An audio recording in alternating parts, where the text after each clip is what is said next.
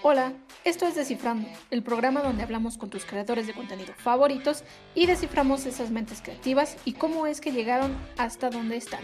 Empezamos.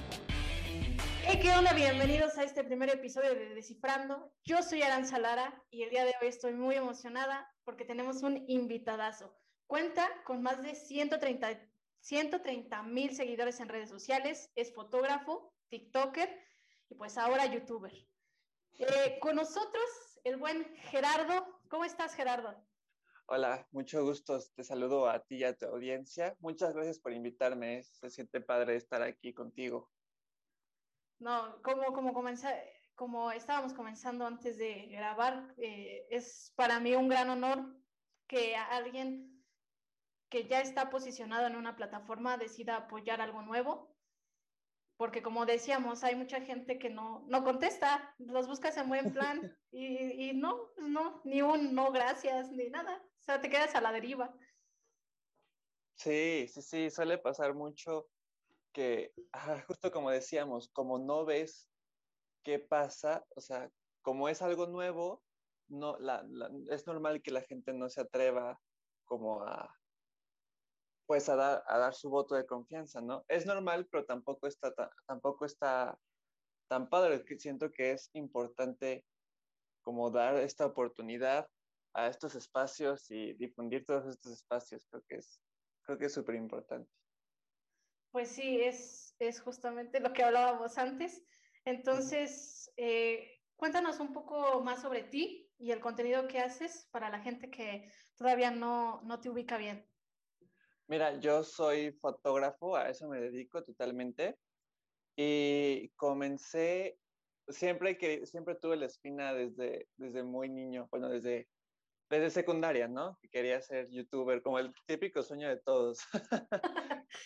que se ha olvidado el sueño de todos. Pero nunca me animé, como que siempre tenía tareas o, o lo aplazaba muchísimo. Y después me acuerdo que empecé, dije, ahora sí, comenzó la pandemia y, y sabes qué, sobre todo, yo no estaba contento con las clases en línea y dije, me voy a dar un semestre nada más, un semestre de, ah, de baja, porque yo considero que soy, o sea, no quiero sonar arrogante, pero considero que sé hacer muy bien lo que hago eh, de video y edición. Y sentía que me estaba perdiendo muchísimas oportunidades y empecé, dije, voy a dedicarle seis meses de tiempo así como completo a hacer ideas, a organizar todo esto. Y si no funciona, pues ya, de todos modos, el siguiente semestre vuelvo. Y si funciona, de todos modos vuelvo. Pero como un experimento, ¿no? O sea, y, y, agarré la pandemia como excusa, la verdad, y ya empecé, empecé como creando contenido, pero sin estar muy enfocado, siento. O sea, como que fue una fase muy experimental de a ver qué le gusta a la gente ver, qué me gusta a mí hacer y como encontrar un equilibrio. Pasaron como cinco, cuatro meses hasta que dije, ¿sabes qué? Me olvidé de las tendencias, de los audios que se usan, de los mitos del algoritmo y dije, voy a hacer lo que a mí me gustaría ver, ¿no? Y ahorita estoy haciendo contenido, bueno, empecé, considero que mi, ex, con mi éxito, o sea, como que cuando empezó a crecer más mi, mi, perfil, fue cuando empecé a enseñar un poco de fotografía como de una manera más amena y más curiosa y más divertida. Y, y empecé a seguir haciendo eso y eso y ahorita es lo que, lo que, lo que estoy haciendo. Sí, de hecho, tú me apareciste en For You Page con el video de las fotografías con el aguacate en el baño. Ahí fue donde yo te conocí y dije, no, es que esto está brutal. a mí me gustó mucho y ahí fue donde ya empecé a consumir tu contenido. Entonces, ya sabiendo que, te, que tu audiencia quería más fotografía, pero tú me estás contando que ya desde antes te dedicabas a la fotografía, ¿cómo fue esto de, ah, voy a tomar fotos y creo que ya, ya las estoy tomando y me gusta. ¿Cómo fue que iniciaste en eso de la fotografía? Fíjate que yo quería estudiar relaciones internacionales. Empecé la universidad en relaciones internacionales, duré dos días y me cambié de carrera porque siempre tuve la espina de estudiar comunicación. O sea, como que quería hacer eso y tenía el típico, el típico prejuicio que todos tenemos que quitarnos de la cabeza de que la carrera, o sea, de que ciertas carreras van a dejar más éxito que otras y más dinero.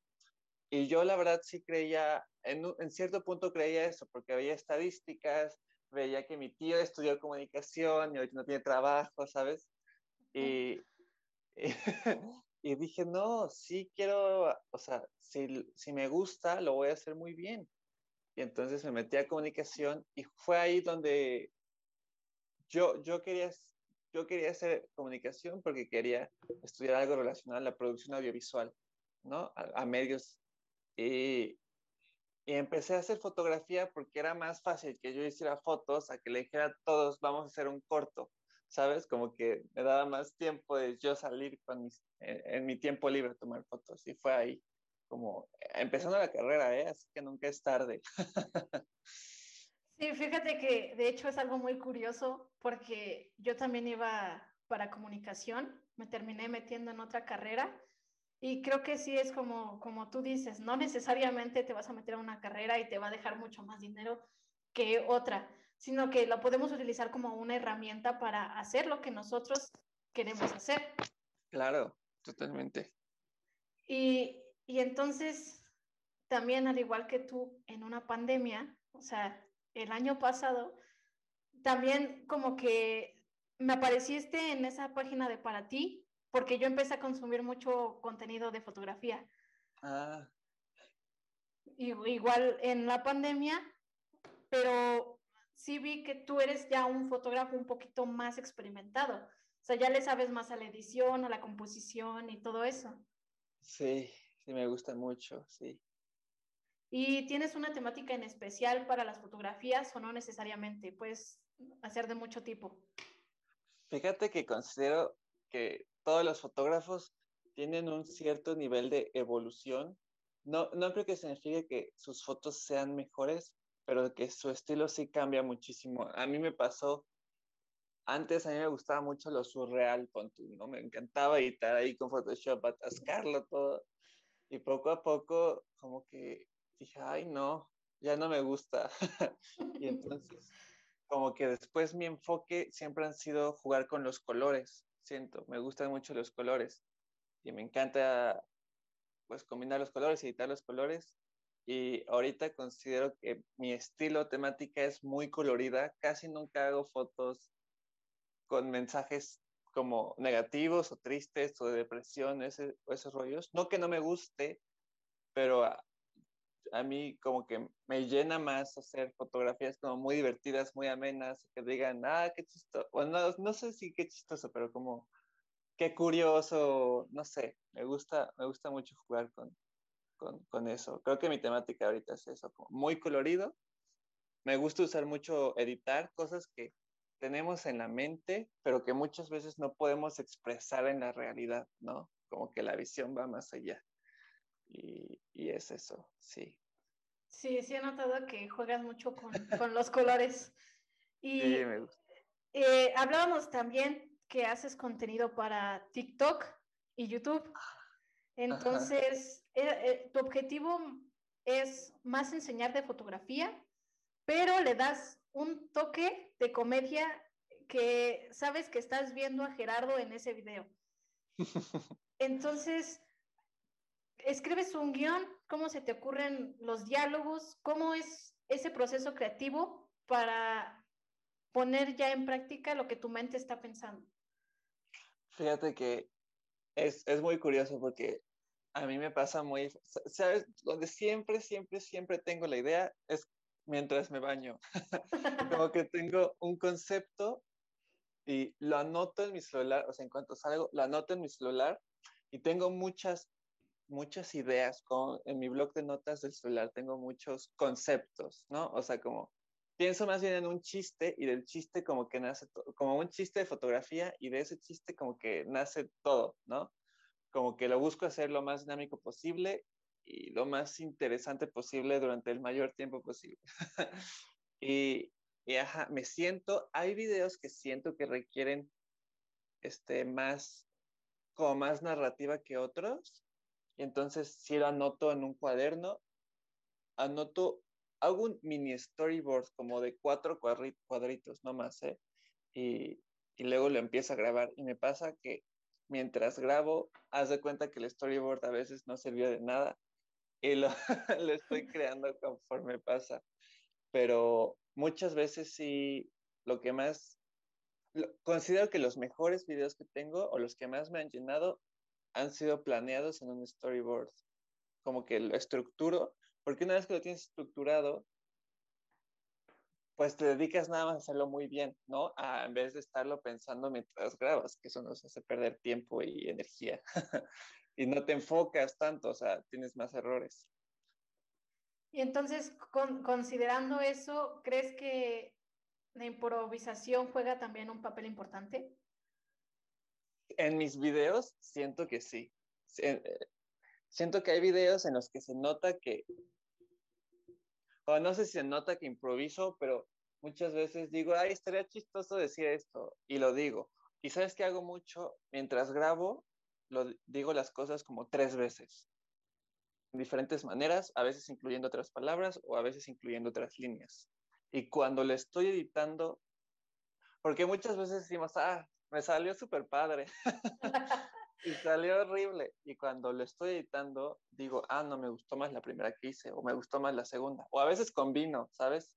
Siento que, siento que, por ejemplo, ahorita que estamos hablando de TikTok, como TikTok es tan dinámico y la gente necesita un contenido muy veloz y muy fugaz, siento que puedo, me puedo dar el lujo de hacer varios cortes, hacerlo muy rápido, como muy dinámico y ir cambiando ciertas cosas.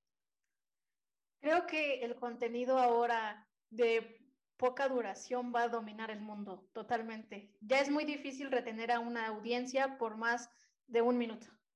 Sí, sí, sí, sí. Y justamente ese dinamismo que se necesita en TikTok, en YouTube es muy diferente.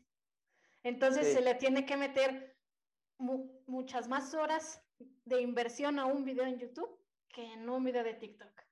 Totalmente, totalmente. Ese ha sido mi problema con YouTube, siento que en lo que hago un video para subirlo a YouTube, ya hice cinco para subirlo a TikTok y TikTok está, o sea, hay mucho más alcance ahorita pero YouTube te paga. Entonces dices, o sea, si llegas a un cierta, una cierta meta, ya te empieza, ya empiezas a generar ingresos que en TikTok no haces. Entonces, sí siento que, que son unas por otras, ¿no? Claro, es más rentable YouTube que TikTok. Quizá puedes vivir quizá de TikTok con promociones pagadas. Ajá. Más no de la propia plataforma y es justamente lo que han hecho muchos TikTokers. ¿Sabes qué? Creo contenido en TikTok, subo en TikTok y migro esa, e, esas, esos seguidores a YouTube, ya teniendo los mil, los mil suscriptores y las cuatro mil horas vistas, ya estoy siendo rentable en ambas, en ambas plataformas. Sí. Y, y me, ha me pasó porque de hecho yo tenía menos seguidores, dejé, no he subido ya lleva como dos semanas que no he subido video a YouTube y ya lo tengo listo, pero ahorita, mientras crezco en TikTok, crezco en YouTube sin hacer nada porque exactamente esos mismos seguidores se pasan a, a, YouTube y ven el contenido, pero sin que yo esté haciendo nada extra, ¿sabes? Entonces, a veces digo, ay, quiero echarle mucho más poncho a TikTok, subir este, que más gente como que llegue, conozca el canal, si le interesa, se mete a, los videos de YouTube, pero pues cada vez es, es, un rango más amplio, ¿no? Que se pasan dependiendo de la gente que te conozca por la viralidad de TikTok. ¿Cuál crees que haya sido el video más viral de TikTok tuyo? Ah, definitivamente. Definitivamente, y es muy curioso porque fue, creo que es el video en el que nada, nada le tenía fe. Eh, se llamaba compresión y calidad. Llegó a, creo que está, no sé si, no sé si ahorita está en los 2 millones o en 1.9, algo así. Pero no le tenía nada de fe porque se me hace muy técnico. Y fue, fue de los primeros videos donde ya empecé, que te digo, ahora sí a, a mostrar, este, a enseñar, que antes mostraba lo que yo hacía, pero nunca enseñaba cómo, cómo tú lo puedes hacer, ¿me explico? Como que fue el primero que le di este, este, esta onda educativa, pero me sorprendió mucho porque dije, a nadie le va a importar la compresión y no le va a importar este, el bit rate, no va a importar todo ese tipo de cosas. Y aparte es largo, o sea, para hacer un video de TikTok dura como 40, 50 segundos. Y, y me impresionó. Ese es el más viral hasta ahora. De hecho, hasta ahora. Ah, claro, vienen muchos más virales. Pero si te das cuenta, creo que sí, comenzamos la pandemia con videos muy graciosos que se hacían virales, que como que no te aportaban nada más que una risita de unos 15 segundos. Y, y de repente llega toda esta ola de audiencia que quiere aprender. Lo mismo me pasó a mí. Hay, hubo un video que subí a una cuenta y dije, igual que tú, a nadie le va a importar aprender algo por medio de TikTok. Y más si estás en clases en línea. Claro. Y, y, en, en, ese video, ¡fum! Ya, mil seguidores en un día. Ahí fue donde me di cuenta, hay una amplia audiencia que también quiere aprender y que si nos vamos más por ese camino educativo, quizá podamos igual, igual, discúlpame, dislexia, igual este, a viralizar algo que aporte valor. Claro, claro. ¿Y ya tienes haters? Sí, Y fíjate, es un tema que, que de hecho, qué curioso que estemos teniendo esta, esta, este podcast en estos momentos, porque esta semana no, no haters, pero sabes que tengo, yo tengo un problema. Generé dos públicos a lo largo de mi audiencia. Bueno, de, porque empecé antes a subir como los otros tipos de videos y ahora empecé a ser educativo. Y ahora tengo dos públicos, exactamente los que les gusta que se genere un valor educativo, siento, y los que les gusta mis videos como más de, bien producidos, pero como mucho chiste y muy gracioso, sin generar tanto el, valor educativo. Y muchas veces me pasa que subo un video gracioso sin valor educativo y los que quieren valor educativo me, me dicen, ay, quiero valor educativo. Y los que hago esto del valor educativo, lo he notado, está como que baja mi media de visualización porque hay gente que no está por el valor educativo, sino por chistes, ¿sabes? Entonces, en estos dos públicos, a veces, no haters, pero sí, me, sí he visto varios comentarios de seguidor menos, ¿no? y ese tipo de cosas. Y entonces, justo estoy pensando en migrar, en hacer dos cuentas, una cuenta enfocada en el sistema, en lo educativo y una cuenta donde yo pueda seguir experimentando, bueno, no experimentando, pero subir, no limitarme a un tipo de contenido, y entre las dos que se vayan nutriendo de la gente que dice, ah, también me interesa esto y no estoy obligándolo a ver lo otro y no nos baja tiempo de visualización porque tal vez no le interese. Pero bueno, sé que cambié toda tu pregunta, pero quise desahogarme, quise decir, quise, quiero saber tu opinión sobre eso. E-, este es un espacio justamente para, para un diálogo extenso, entonces Este, gracias por compartirnos tu, tu dolor, tu dolencia. Este, sí, también me ha pasado, yo comencé haciendo, a pesar de que no tengo tantos seguidores, creo que he formado igual que tú, hay dos tipos de cosas. Al principio subía contenido en el cual yo me quejaba de las clases en línea y, y a veces hacía este, los memes que salen en video. Entonces, como la gente ya no lee, pues mejor ves un video. Sí, está, y lo compartes. Ajá, entonces eso es lo que hacía. Y ya después de un tiempo acá es donde decido cambiar un contenido de valor y comparto fragmentos de libros en donde me llama la atención. Entonces, ya, bajan las visualizaciones cuando me dejo de quejar de las clases en línea y subo uno de quejas de clases en línea y explota. Claro.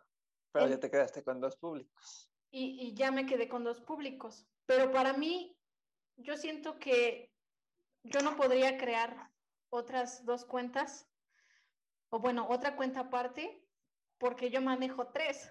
Entonces, una más ya es como, o sea, es inhumano, no puedo con tanto contenido. Eh, entonces, sí, creo que tienes mucha razón y, creo que es una muy buena opción hacer una cuenta para una cosa, otra cuenta para otra, y entre ambas cuentas se complementan, porque finalmente si yo te sigo por tu comedia y porque me enseñas algo educativo, te voy a seguir en las dos cuentas. Si nada más quiero lo educativo, nada más me voy a quedar con tu cuenta principal. Y está muy bien porque así tú puedes decidir a dónde irte. Claro. Sí. Y, y sí, es, es, es, es, muy buena opción, ¿eh? Para la, para la, para la gente que, que, le pasa lo mismo que a nosotros, este, ya les dio una opción. Hay muchas más, pero esta es una más rentable.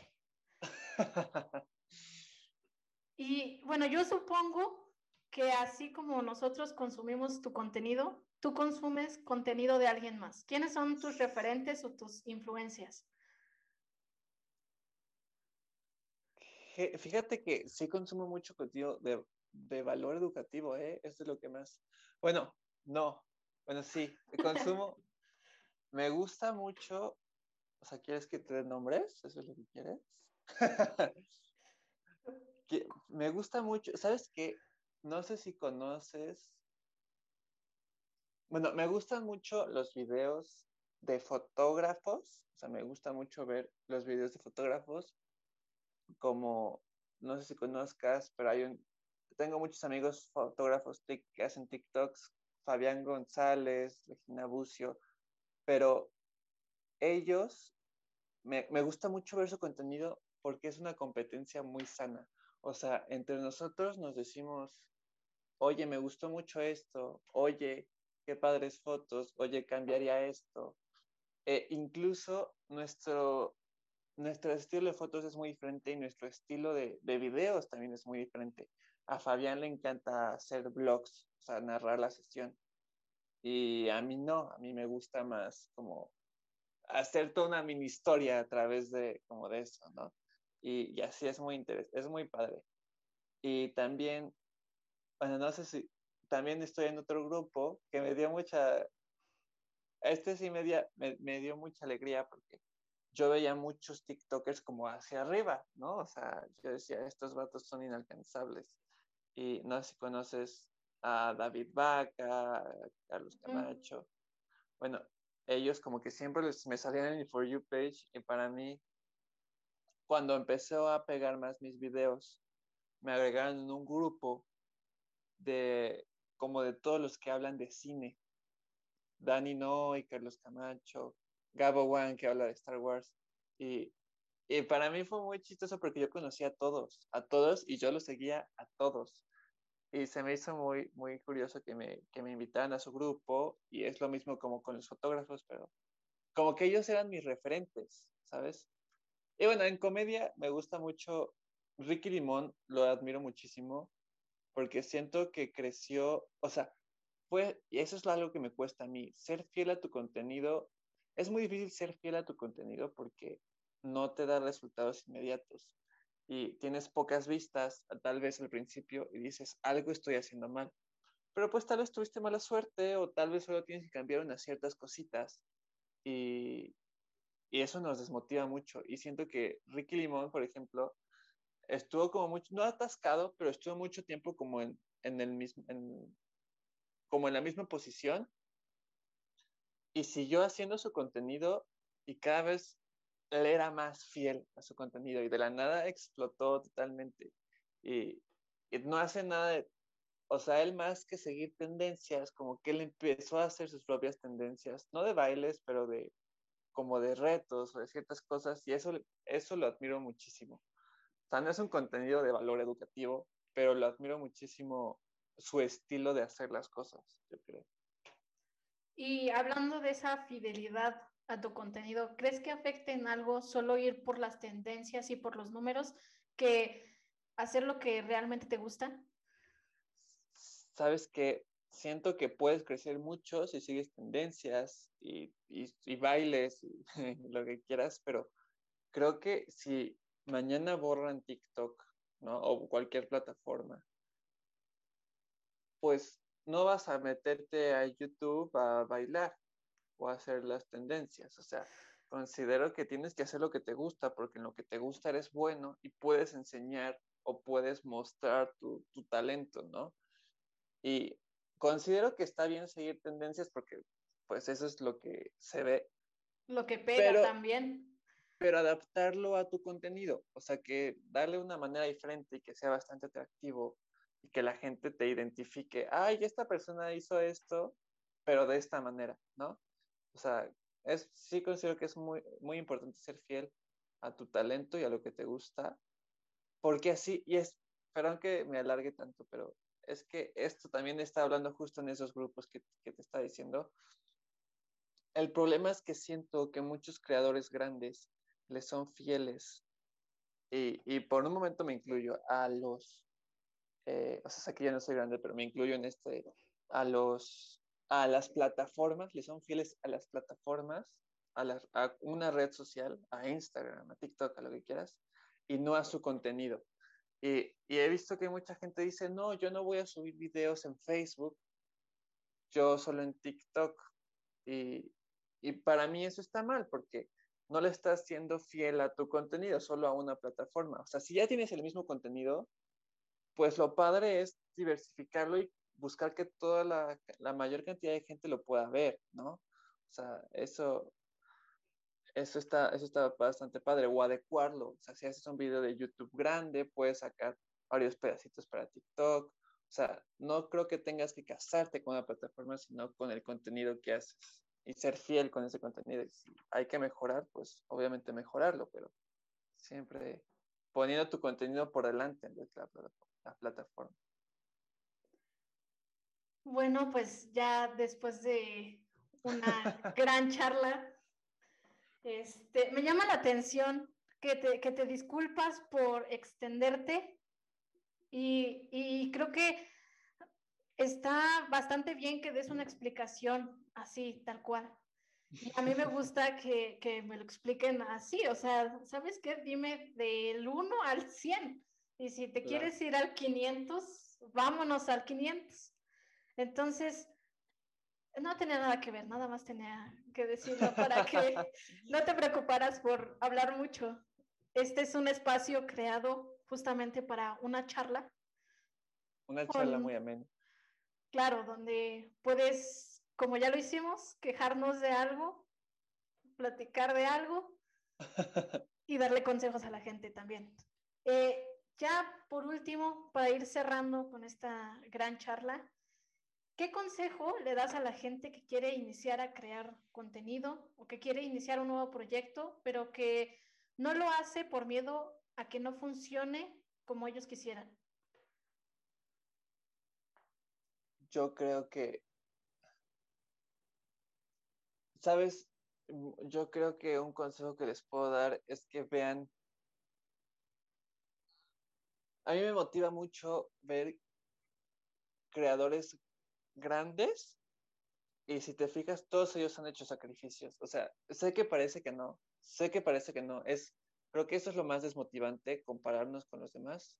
Un consejo es no compararte con nadie, cada quien tiene un camino diferente y sé que es muy cliché y yo la neta nunca lo había entendido hasta hace poco. O sea, sí es cierto que cada quien tiene un camino diferente y, y, lo importante es como disfrutar de ese camino. Si solo nos enfocamos como en, la, eh, en llegar a un cierto objetivo, vas a llegar al cierto objetivo y te y vas a decir, esto no fue lo que esperaba, porque pues no, no entendiste que era, que era el proceso lo, que realmente importa. Y yo aconsejo mucho buscar a tus creadores favoritos y buscar, estoy seguro que tiene que haber alguna entrevista en YouTube o algo. Todos, en serio, todos han sacrificado cosas o se han caído o, o lo que sea, pero como que siempre quisieron seguir adelante y eso me motiva mucho ver que también los más, como los más grandes, los más top, han tenido muchos baches que, que son exitosos porque justo lograron superar. Y si tienes flojera de hacer las cosas, hacer las cosas con flojera tal vez, pero, pero hacerlas y no tardarte más tiempo. En serio, vas a ir, este, es un consejo que me daría a mí mismo, no tardarme más, hacer las cosas ya, aunque me salga feo. Me, o sea, me sale feo, pero ya empecé y estoy seguro que el siguiente, ya vi que me salió feo el pasado y me voy a dar cuenta qué es lo que me salió feo y voy a mejorar yo mismo. Y que no se desmotiven, perdón, bueno, ya no voy a decir perdón, pero es que no, no sé el tiempo que tenemos, pero no se desmotiven por la cantidad de vistas al principio. Al principio creo que lo más importante es formar un contenido que te guste a ti y luego que le guste a los demás. Si solo haces contenido que le gusta a los demás, vas a cambiar de contenido después, o sea, te vas a hartar, va a llegar a un punto en que te vas a frustrar. Y si haces un contenido que te gusta a ti, lo, lo peor que puedes hacer es que lo adaptes para que a más gente le pueda llegar. Estos son mis 5000 consejos. Yo creo que podrías escribir bien un libro. ¿Qué sigue para Gerardo? ¿Qué, ¿Qué, proyectos nos vas a traer? ¿Vas a continuar en TikTok, en YouTube? ¿Qué sigue? lo primero que voy a hacer es hacer esta división clara de, de mis contenidos. Lo tengo esta semana, justamente esta semana. O sea, sé que suena muy superficial y tal vez a muchos es problema, problema del primer mundo, pero sí, o sea, sí quiero, sí es algo que me, que me invade mucho, este, no tener dos cuentas, tendré dos, quiero hacer dos cuentas y quiero enfocarme mucho más en enseñar, ¿sabes? O sea, me he dado cuenta que TikTok, si bien es la plataforma perfecta para crecer, no es la plataforma para darle seguimiento a tu contenido o para comunicarte con, con tus, con, las personas que les interesa lo que ven. Entonces, definitivamente tengo que tengo que unificar, este, quiero, quiero empezar a, a enseñar todo lo que hago a través de, de YouTube y, y, creo que ese es mi objetivo a corto plazo, totalmente. YouTube, YouTube, enseñar, enseñar a través de YouTube con el mismo estilo que tengo en TikTok, que es un estilo atractivo, pero que TikTok no es para retener audiencia, ¿sabes? Entonces, eso es lo que quiero hacer. Bueno, pues ya lo escucharon. Muchas gracias, Gerardo, por haber aceptado la invitación a esta plática bastante buena, bastante productiva. Muchas gracias por invitarme.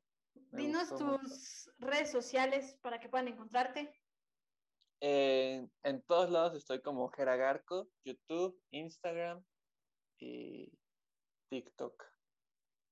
Y ya, no uso Twitter, no lo entiendo. Yo tampoco uso Twitter. Entonces, muchas gracias por escucharnos y o vernos. Yo estoy en todas las redes sociales como Aranza-Lara, Lara con doble A al final. Eh, pues ya, nos vemos en el siguiente episodio. Muchas gracias y bonito día. Hasta luego. Gracias por haber llegado hasta el final. Recuerda que cada domingo desciframos a un creador diferente. Nos vemos en la próxima. Bye.